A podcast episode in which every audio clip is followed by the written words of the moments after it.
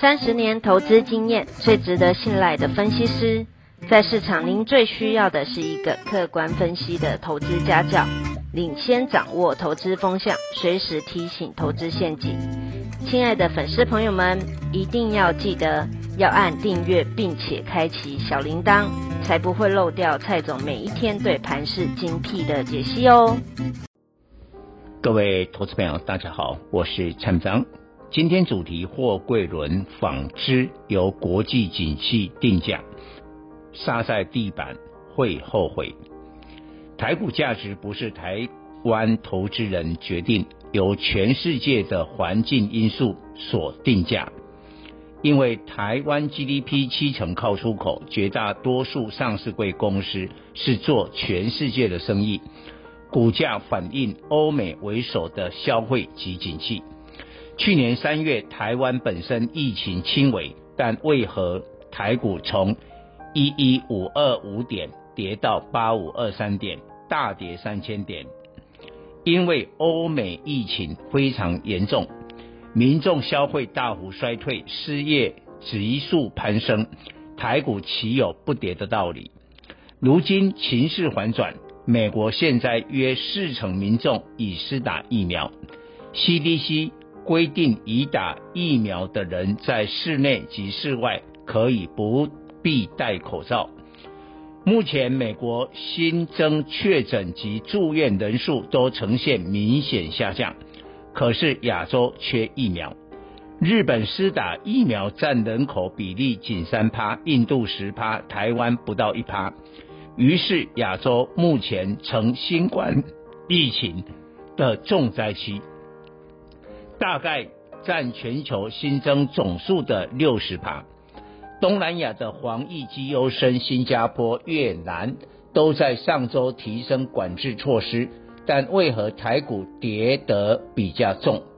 主要原因，台湾民众在过去一年没有普筛，太习惯本土病例零确诊。如今无法接受一天数百人的惊人数字，恐慌之下，台股至高点来下跌十四趴，但越南股市至高点小跌一趴，新加坡股市至高点下跌六趴。台股夹充沛资金动能及优越经济成长，原本今年来股市一度大涨二十趴，绩效领先全球主要股市。不料本土疫情升温搅局，今年涨幅缩水至四趴。对比美股道琼今年来能上涨十二趴，欧洲的英国涨九趴，德国涨十二趴，法国涨十五趴，台股已进入了低估状态。千万不要忽视人们的适应力，现在无法适应一天新增确诊数百人。但过几天数字达到高峰后开始趋缓，那时候回头看就习惯了。当投投资人适应疫情的数字后，就会冷静下来去检视个股基本面，届时台股将急速反弹。然而股市落底之前，必须清洗融资浮额。举例，去年三月。大跌三千点，落在八五二三点落底，融资余额至一千三百五十一亿元，减回到九百二十八亿元，融资减幅三十一趴，大于指数跌幅二十六趴。当融资减幅明显大于指数跌幅，才能确认底部。这次融资余额至两千七百四十亿高峰。去上周五两千三百零八亿，已减少十六趴。若周一融资再大减一百亿元以上，余额降到两千两百亿以下，则融资减幅将达到二十趴，已明显大于指数的跌幅十四趴。这个差距足以让台股打出第一只脚，但只靠融资减肥，台股的中期整理时间拉长。毕竟失守半年线之后，未来反弹将在季线及月线出现层层反压，必须再打第二只脚。除非国安基金宣布进场护盘，提振市场信心，才能复制去年三月八五二三点底部的 V 型反转。趋吉避凶是人性，第一时间投资人买盘转向生计、口罩、游戏、食品等，都是疫情受惠概念股。在未来几天，新增确诊人数必然向上攀升，操作这些股票有短期利润，也要提防一旦数字出现拐点，就引来庞大获利了结卖压。当最后杀融资筹码面时候，务必冷静理性看基本面，否则卖在地板价。上周全球货柜轮主要航线运价，远东至欧洲大涨十六趴，远东至美西美东涨五趴，远东至地中海涨十趴，说明全球货柜轮景气尚未反转。周一入股的中远海控攻涨停，但台股的货柜三雄长荣海二六零三、阳明二六零九、万海二六一五仍重挫。除万海融资两万张较少外，长荣海、阳明融资分别二十六万张及十五万张，都打入跌停，充分印证航运股急跌是筹码问题。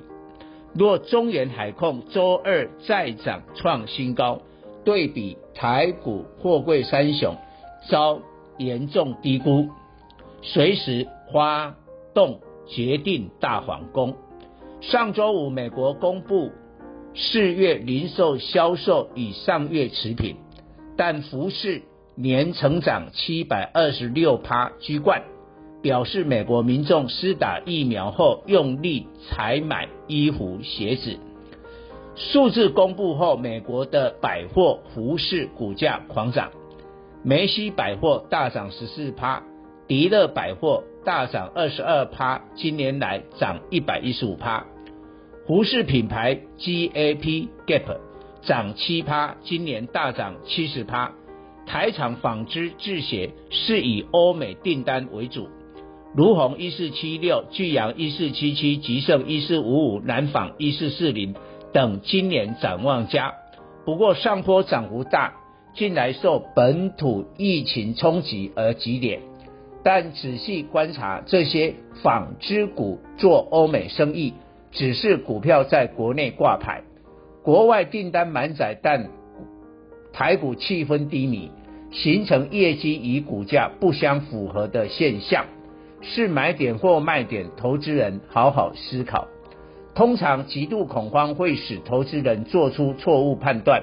去年三月欧美疫情最严重时，美国零售销售的电子商务开始反映宅经济需求而大幅成长，亚马逊、奈飞等开始大涨一波。